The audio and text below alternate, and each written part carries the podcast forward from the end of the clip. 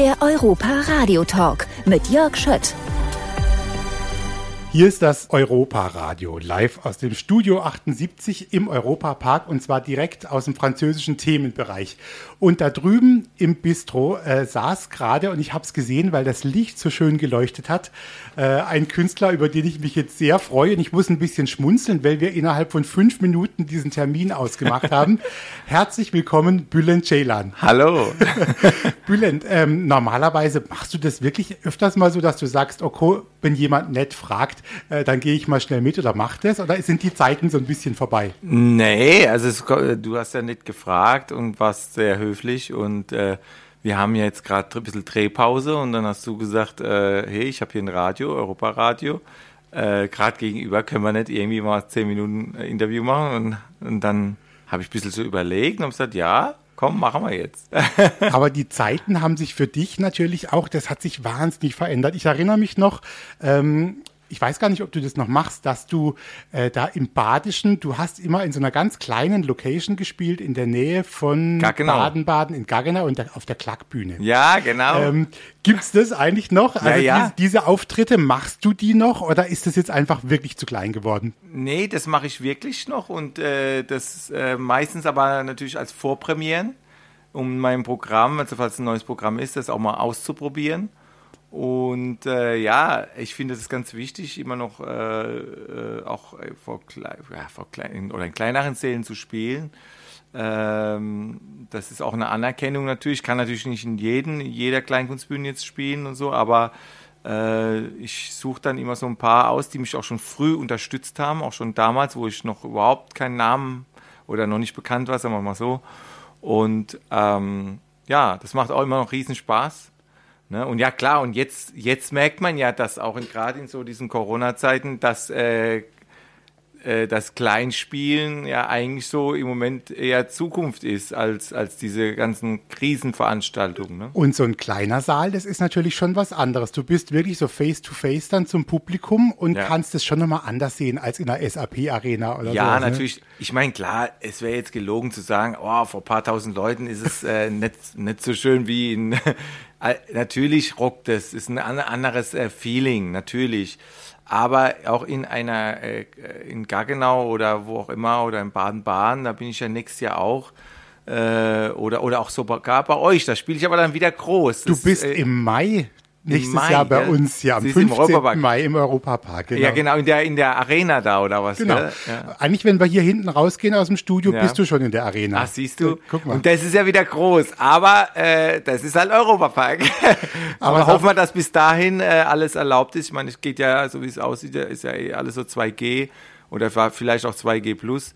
Aber ich habe ja versucht, das auch immer, ich bin selber durchgeimpft, aber ich habe immer versucht, meinem Publikum gerecht zu werden. Mhm.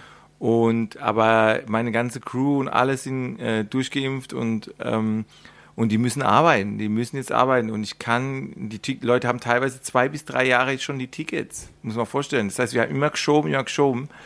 Und jetzt müssen wir irgendwie, wir sind ja froh, wenn überhaupt gespielt wird. Ne? Also das sind die Zeiten sind ja wieder sehr unruhig, aber wir hoffen einfach, dass das jetzt äh, zumindest mal für die, die geimpft sind und so weiter, dass da einfach wieder, dass meine Crew spielen kann, dass die wieder arbeiten können. Und das ist für uns halt total wichtig. Sag mal, du bist jetzt äh, Mannheimer natürlich. Du kommst eigentlich aus der Region, muss man sagen. Also wenn wir jetzt eine Stunde, anderthalb Stunden, sagen wir mal, fahren, dann wären wir so ungefähr bei dir zu Hause in Mannheim. Ja. War eigentlich der Europapark für dich ähm, auch früher ab und zu mal so eine Station, hierher zu kommen? Auch privat, vielleicht noch mit der Familie? Da kam das erst später beruflich? Nee, der Europapark ist für mich, muss ich sagen, das sage ich jetzt nicht nur, weil ich jetzt hier bin, sondern für mich ist der Europapark wirklich der schönste Freizeitpark. Wirklich. Ich war ja schon in Disneyland und in Paris und so weiter und ich muss sagen, äh, die können einpacken. Wirklich, es ist einfach so. Ich finde, der Europapark ist, äh, und das ist nicht, weil ich jetzt ein Freiticket haben will für immer ewig, sondern es ist einfach, es ist der, äh, einer der geilsten Parks. Ne? Es gibt noch, es gibt noch ein, zwei Sachen, ich weiß gar nicht, ob man das jetzt sagen darf oder so.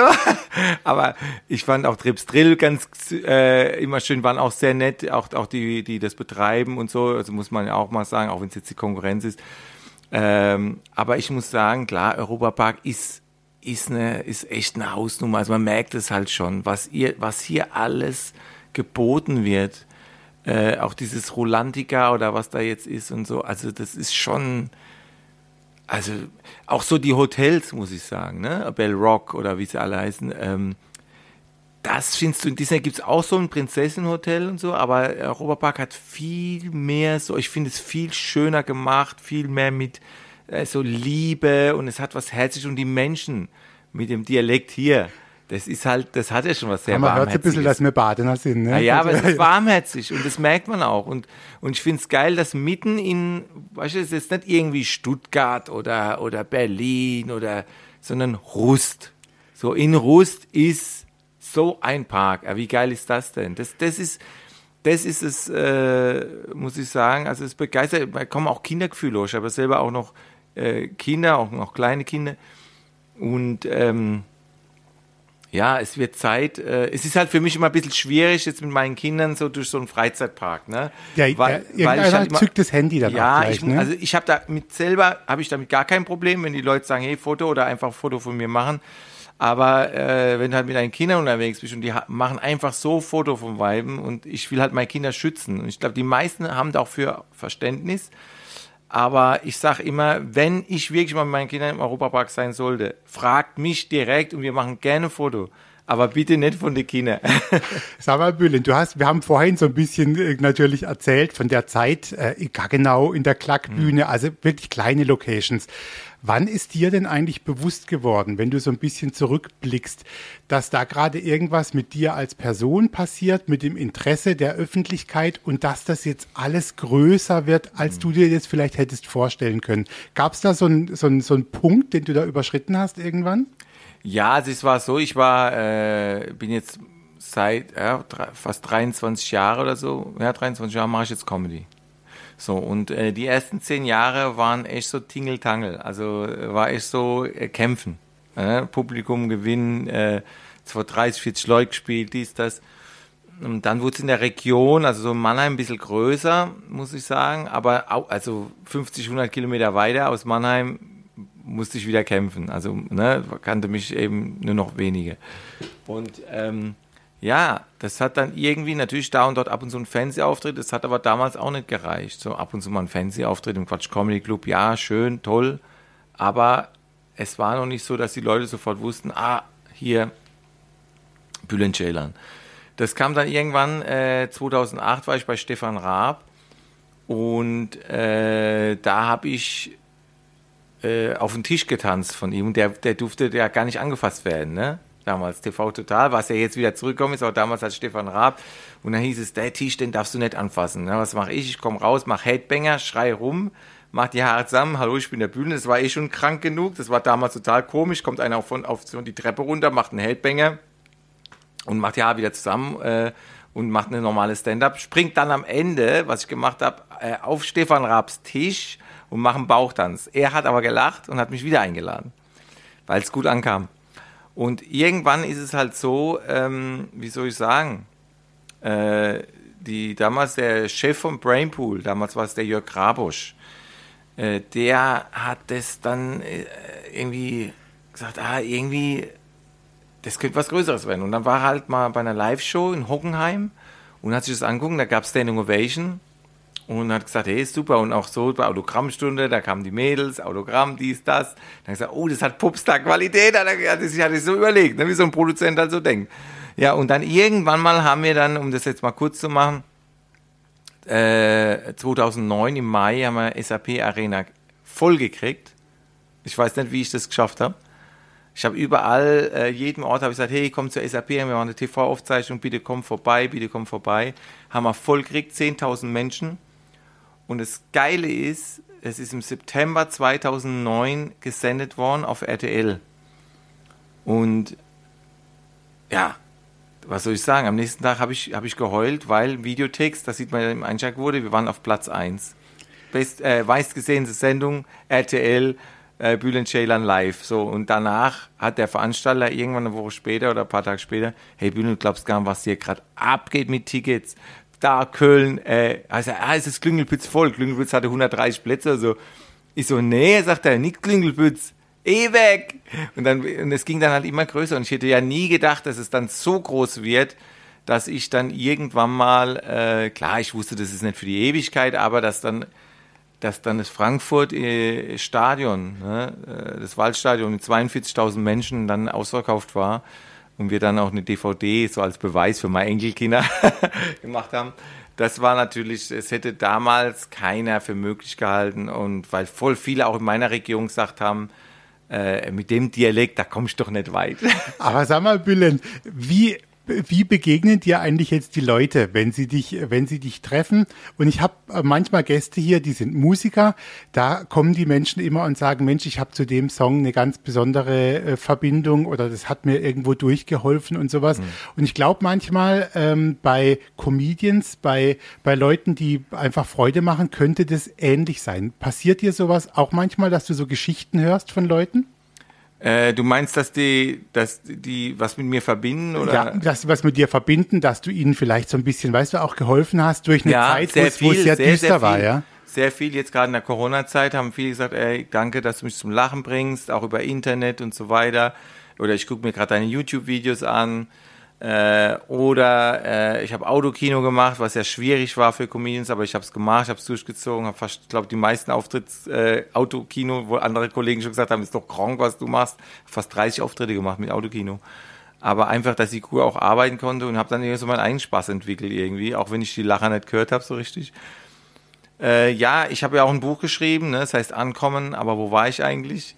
Und das ist äh, könnte man denken, es ist ein witziges Buch. Nee, es ist, ist, natürlich lacht man auch mal hier und dort, aber es ist ein sehr emotionales Buch und da wird ja genau das auch beschrieben, mein Lebensweg, wie der war und was ich erlebt habe, Mobbing, äh, Diskriminierung, Rassismus, alles irgendwo äh, Existenzängste als, als Teenager schon, weil mein Vater bankrott wurde, also richtig auch tiefsinnige Geschichten. Und da merke ich jetzt immer mehr, äh, was die Leute mir zurückschreiben an Feedback, was sie, sie sagen, oh, ich habe Ähnliches erlebt. Oder äh, durch dich konnte ich wieder lachen. Oder einer hat mal gesagt, ey, meine Eltern haben, da war ein Todesfall in der Familie, meine Eltern haben zwei, drei Jahre nicht mehr gelacht, jetzt waren sie bei dir in der Show, haben wieder gelacht. Also du kriegst unheimlich viel Feedback und das ist so das, was es ausmacht. Und ich habe immer gesagt, wenn, wenn, man Erfolg hat, muss man auch was zurückgeben. Und ähm, Deswegen habe ich auch, ich war ja immer Pate hier und Pate dort und Lesebotschafter und alles, aber ich wollte immer meine eigene Stiftung mal machen und dann hat es irgendwann geklappt. Und seit 2017 habe ich eine äh, also Bühlen Schälern für Kinderstiftung. Und das ist natürlich auch schön, Kindern, denen es nicht gut ist, äh, in Deutschland, denen zu helfen. Und äh, da, da kriegst du noch viel mehr Feedback als von den ganzen Shows weil das äh, Kinderaugen, die, die wieder glücklich sind, oder die Eltern, die glücklich sind, dass du was für die Kinder machst, das sind so Dinge, die ich, ähm, die ich jetzt nicht nie aus Imagegründen gemacht habe, sondern immer, weil ich das schon immer äh, ja, wollte und weil es in mir steckt, Erziehung oder wie man es nennen mag. Aber für mich war es immer total wichtig, ähm, da was zu machen für, für die Kinder. Also ich finde es besonders schön, dass du jetzt gekommen bist, dass wir jetzt witzigerweise auch noch so ein bisschen den Dreh auch zu diesen ernsten Themen gefunden haben. Und äh, du machst jetzt Pause und darfst nachher wieder ein bisschen arbeiten. Und ich danke dir jetzt einfach, dass du das mitgemacht hast. Vielleicht sehen wir uns mal wieder im Europapark. Und Auf jeden Fall. fährst du eigentlich alles hier? Oder? Ich kann, äh, ich habe ein bisschen Rückenprobleme manchmal und deswegen kann ich jetzt nicht so. Ähm so Achterbahn fahren. ist jetzt keine Ausrede, ist wirklich so. Aber äh, ich war bei diesem 3D-Ding da, wo man, wo man denkt, man kann fliegen, also diesem, auch wo man sich anschnallen muss, aber das ist das 3D, ich weiß Im nicht. Voletarium. Ja, genau. Also über Europa Genau, fliegen. das ist genau. so geil. Da könntest du mal was mit Dinosaurier machen und so, fertig geil. Und, ähm, äh, und ja, in der Geisterbahn war ich, war ich auch, aber die fand ich ein bisschen eklig. da habe ich ein bisschen Angst gekriegt. oh, also, ich wünsche dir einen wunderbaren Tag noch und danke, dass du dich jetzt darauf eingelassen hast. Ja, ich danke dir. Du bist ja ein netter äh, Kerl. Du kommst mal wieder, oder? Ah, ja, bestimmt. danke. Hallo, ich wünsche dir was. Alles Gute.